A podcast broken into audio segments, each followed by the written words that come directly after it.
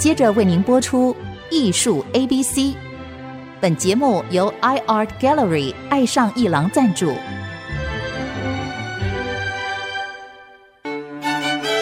Appreciation, buying and collection。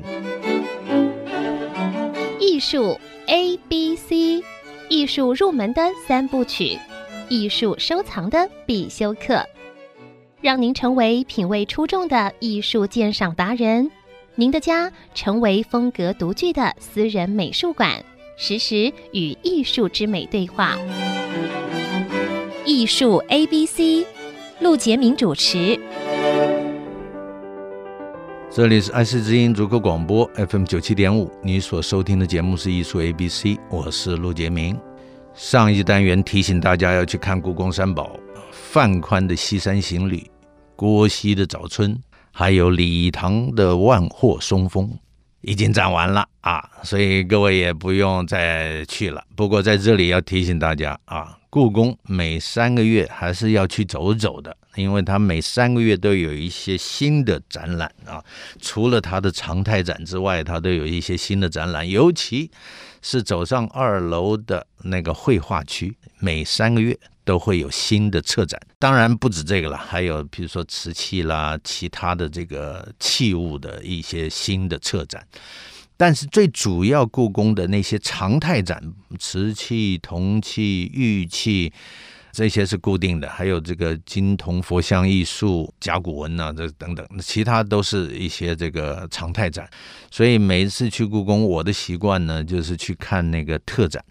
看完特展，有时间啊，再去复习一下啊。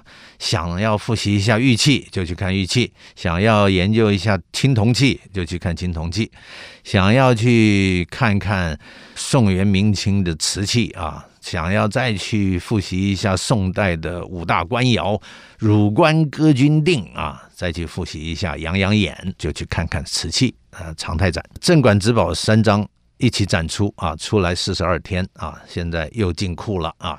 这一进库呢，呃，又要等个三四年，单张才会出现。一起展可能又要等上十年，这个就不知道了啊。自己的这个从高中快毕业的时候去故宫，然后到现在呢，四十多年，四十五年呢，跟这个故宫镇馆三宝啊，绘画这三张画呢，大概交汇过四五次，三张一起的交汇，我的印象里应该扎扎实实只有两次。因为我当时高中毕业，服完兵役出国，然后回来的时候已经是一九九二年的时候，我又去故宫了啊，也看到单张的，看到单张的大概有五六次，三张一起展只有两次。所以呢，今天呢，我们可以回想一下，我们说过，审美能力的锻炼就是感知力、想象力、解析力的锻炼。感知力就是直觉感知能力。我们都建议这个所有去看画、看艺术品的人，当你面对艺术品的时候，你不要想太多。我说不要想太多的意思就是把你的大脑放空，把你的心聚集起来，你的专注哈，心去感受，发挥你的直觉感知能力啊，去跟一件作品面对。不要想太多，因为假如你大脑想的太多，会干扰的。就像我第一次看到范宽的时候，我一看那个说明书，哎呀，算一算时间，一千年了，我当时就是。下巴掉下来，就是没想到我们读历史、读地理，我们总是不去那个地方，不去找到一些资料，你不敢相信这个整个发展啊，千年，你手上没有一件红山古玉，你没办法想八千年、五千年，人们已经在琢磨这个玉了。当你大脑一想千年，你一兴奋，哇，我就走了，我离开了。我说实在是。太不可思议了！我跟千年的范宽面对面了。我只记得黑乎乎的一一座大山。九二年回来再看范宽，那个时候已经经过老师，因为我一九八九年碰到我的老师赵秀焕老师，他呢跟我一对一的跟我讲一讲古画的欣赏啊啊，让我去看那个构图啊，比如说他提醒我一张古画的构图是一张画，经营位置，耐看的一个手段，参差错落，起伏转折，疏密聚散，至黑不白啊。然后要我研究谢赫六法，因为在这个北宋之前，哇，北宋之前要五百年了，也就是南朝谢赫。南朝谢赫在一千五百年前就写了创作跟欣赏的六法呀。六法是哪六法？就是要是以创作的角度的顺序，应该是传移摹写、经营位置、应物象形、随类赋彩。古法用笔，气韵生动，但是以鉴赏家的角度呢，他这个顺序要反过来，就是气韵生动，古法用笔，随类赋彩，应物象形，经营位置，传移摹写。你看整个反过来，哎，这个有意思吧？那什么叫传移摹写呢？传移摹写就是临摹入手啊。自古以来，画家学中国画、学古画，都是临摹入手。先跟老师学啊，呃，入了老师的门就要画得像老师啊，所以临摹老师的作品，就像李唐跟谁学习？跟范宽学习。郭熙跟谁学习？跟李成学习。范宽跟谁学习？跟金浩学习。金浩是谁呢？就是五代的四大家之一。金浩、关同、董源、巨然，这个就是五代的四大家，所以。范宽跟金浩学，金浩就画巨碑式的山水，所以我们经常说范宽巨碑巨碑，对吧？范宽这个太代表了，太巨碑是代表了，因为它就像一个碑一样，一座大山在那里。那你说郭熙是不是巨碑？那也是，但是他从容灵秀啊，松软早春啊那种感觉。为什么？因为那个郭熙，他跟李成学，李成画的就是这种松软、寒灵的这种感觉。那刚好郭熙呢，在宋神宗时代，宋神宗王安石变法，其实一个变化的时代。他用早春来隐喻冬天过去了，春天要来了。就在春天快要来的那个时候啊，雪刚刚化，瀑布的水流的比较急啊，雪刚刚化，那些枝子呢，都被雪冬天压的有点低，所以有一些枝子都是往下滴的。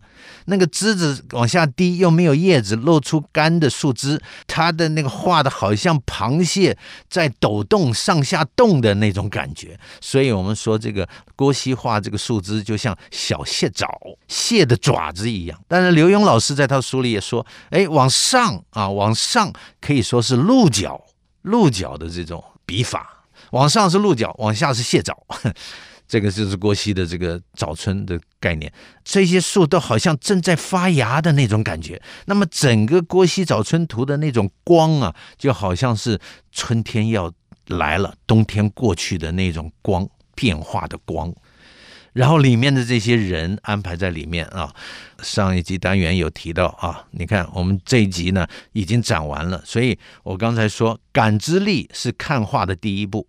然后再深入看它的时候，就要发挥你的想象力。哎，发挥想象力，就是说范宽的这个山画的像不像啊？画的是什么样的地形？它的石头，它那个山呢，都是用小点点啊，就像像那个印象派后期啊，修拉创了点描法啊。修拉的学生希涅克，希涅克在画店里认识了梵谷，梵谷那被希涅克带到他老师家啊，跟修拉交往，发现点描挺有意思，梵谷也点了好几张啊，点描法。范宽这张你不你一看，那根本就是点描，所以。范宽在一千零三十年前就已经点描了，而且还有一个，他的构图是散点透视，它不是西方的定点透视。所以你发挥你的想象空间，你要研究要深入的时候，你要想，西方是拿着画布去写生，他走到一个点以后，他把他的画布放下来，他面对他要画的这个方框框，他把它画下来，是定点透视几何构图。但是范宽这张画。你不可能站在一个点，把山顶的树画的那么清楚，山的石头用皴法，用雨点皴画的那么清晰，然后又看到寺庙那么清楚，然后又看到这个僧人从山旁边走出来这么清楚，然后又看到下面的河流瀑布流下来的感觉这么清楚，然后又看到那一对旅人行旅，也就是两个人拉的十条驴子。这个那么清楚，那是不可能的。所以刘墉老师呢说到：“他说就像坐个直升机一样飞进山中啊，人坐直升机飞进山中，往上看很清楚，然后直升机降一点啊，看到这个亭台楼阁，然后再往下看到这一个拉了驴子的人都看得清清楚楚。我们叫这个叫闪点透视。为什么叫闪点透视呢？先休息一下，待会儿再回到艺术 ABC。”欢迎回到艺术 ABC 节目，我是陆杰明。那么今天再为各位想象一下啊，故宫三宝看完的感觉。我们再强调，看艺术品三个能力的锻炼。第一个是感知能力，我们说放空大脑，用心去感受，仔细的看，感受，直觉感知能力的感受。感受之后，细看进去，细看进去，然后要开始想了，要用你的大脑了啊。他画山画的那么清晰啊，他画驴子画的这么灵动啊，他画人画的那么有变化，还有神韵。这么小的一个人，这么小，在一个大山当中这么小。宋代北宋就是崇尚自然，后来到了宋徽宗，就道教就流行了。这个等于是修道之人啊，就是让人精神层次要提升啊，也就是说不满于吃饱了喝足了睡觉而已。那么。所以人生变成有追求，三张大画的构图都是 S 型构图。当你看的时候，你回想的时候，就是从主山峰，然后顺着右边往下走，然后转到右下角，然后顺着河流，顺着旅人的方向往左上方收，这就是一个大的 S 型，也就是太极黑白云中间的白到极点有黑，黑到极点有白的道理。在这里，范宽呢，就是黑到极点有瀑布。白到极点有僧人，呵呵，这种就是构图的一个安排的一个章法。所以范宽这个不可能在一个地方看到，所以我高度的想象，范宽时代的古人画画，他们第一是游山玩水的，他是从山顶上的对面的山峰看到这座大山，看到了山头的美，然后他用记忆力记在心中。细节他会稍微写生一下，然后他往山中间走，中间的时候他找到了一个好的景，碰到一个亭子，亭子永远出现在观最好的景的地方，所以他在亭子里待下来，跟着他的小童仆人就开始烧开水了，然后呢就开始煮茶了，然后他在这里会逗留很久，他很久在做什么？他第一个是在欣赏大自然的美。他欣赏亭台楼阁的建筑的这个状况，在山里面，在深山里面露出亭台、殿宇、楼台的那种感觉。然后他看到一个僧人往庙那边走，他就记下来，他背下来。但是呢，因为时间有点时间，所以他会写生，把亭台楼阁的样子画下来。一直到这个清道清代石涛讲的说，收尽奇峰打草稿，就是这个道理，不断的写生收集草稿。那么也就是从临摹古人的画到师造画，师古人不如师造画，师造画就是向大自然学习，在大自然里面。那么外师造化，终得心源啊，又回到自己内心啊，这个是这个道理。所以范宽游山玩水。就可以把一座大山的上啊上远、中远、平远，或者是仰视、平视、俯视看完这座大山。所以你走到最底下，你会看到流水瀑布，你会看到呃两个人拉了四个驴子啊这种感觉，他会记得这个。旅人的样子，驴子走的样子，然后他画在画上的时候，他会把它产生变化，让它入画耐看。然后最前面的这个拉驴子的人还回头看这回头啊，就是看驴子有没有跟上，这种都是神韵思想的表达。这个就是我们发挥想象力的一种状态。所以感知力、想象力、解析力。那今天故宫三宝已经展完了，所以我们要想象的看到这三件大山。我现在也没看任何的东西，我就在脑子里跟各位讲。这些细节，范宽里面有三个人，一个僧人，两个拉驴子的；但是郭熙里面有十三个人，对吧？右下角的撑高的渔人，还有收网的渔人两个；左下角一家人，妈妈带的两个孩子跟一个童仆，呃，妈妈回头看下船的童仆担着扁担有没有跟上，这个一起回家，这等于是民间生活。然后再往上，左边边上。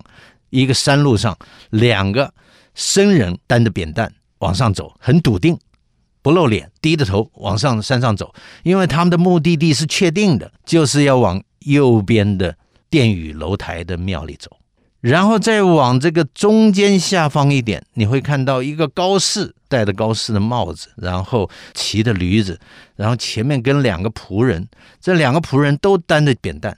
但是，一起回头看的高士，我说过，这一起回头很有意思。一起回头就表示这个高士在跟他对话，在说话。再往右边上中间一点，会看到两个人，这两个人也是走在山路上。上面那个人呢，一看就是个樵夫。这个樵夫一天到晚打柴，他一定是了解这个山路的。但是樵夫下方的这个人呢，带个斗笠，拄拐杖，头仰着。一副在在欣赏这个大自然美景，但是也好像在找路的感觉。他跟樵夫没有对话，樵夫已经背着柴往上走了，他跟在后面。我的想象就是，他一定问了这个樵夫：“哎呀，要到那个庙要怎么走？”那个樵夫说：“往前走，向右拐过这个大石头，就快到了，你就可以看到了。”好，他就抬着头看，然后往前走。这个让我想象什么？这个旅人就是我们，我们走进画中。因为郭熙强调的是一张绘画是可行、可望、可居、可游，你可以行走，你可以居住在里面，可行啊，你也可以行走其中啊，你还可以望，也就是说，你仔细看郭熙的这一张图的右边寺庙楼宇亭台，它的右边啊，也就是殿宇楼台的右边有一个大的亭子。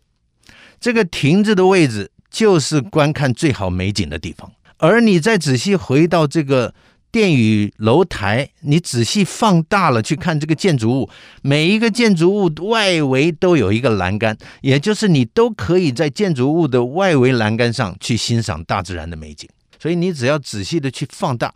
各位要是想看到这些，你可以在网上查，或者你可以在 YouTube 上查到故宫三宝。八 K 影片十一分钟，里面清清楚楚放大的这个，让你看到，或者你可以看我的脸书，打陆杰明三个字，我的脸书公开的，我会公布这一次节目，把这个细节都放在上面。那这是我的想象，我的解析，但是你也可以有你的想象跟你的解析。所以郭熙十三个人，十三个人里面传达了这些思想，让你。在大自然之下，人是渺小，人要活得谦虚。但是万物静观皆自得，四时佳兴与人同。我们还是要了解如何放慢脚脚步，去感受我们身边的这些细腻的东西。没讲的就是李唐的万壑松风，没有人，只有斧劈村大斧劈村的坚硬的石头。所以我们说看范宽，我们感受到雄伟大度。我们看郭熙，感受到从容灵秀。我们去看李唐的万壑松风的时候，大斧劈坚硬的石头，然后前面呢有十二棵松树，五棵五棵转在一起，右边的五棵旁边有两棵，这五棵古松啊画的清清楚楚，斩山拒五的局面，三个卷在一起，两个在旁边啊。完全按照构图的章法，传山拒五。为什么没有人呢？因为他希望你在其中啊，听的流水的瀑布的声音，流水很大，冲走了土，所以这个地方呢，那些松树根都露出来了，扒着这些僵硬的这个石头生存着，来隐喻生存的困难跟生存的毅力。中间的那个松树，你要是用八 K 的这个影片的话，你去看。它里面除了勾墨线的这个松针之外，它又用石青、石绿去勾青绿色。这一张画八百多年了，很多的矿物颜料青绿青这个色都掉了，所以让你觉得中间黑乎乎的。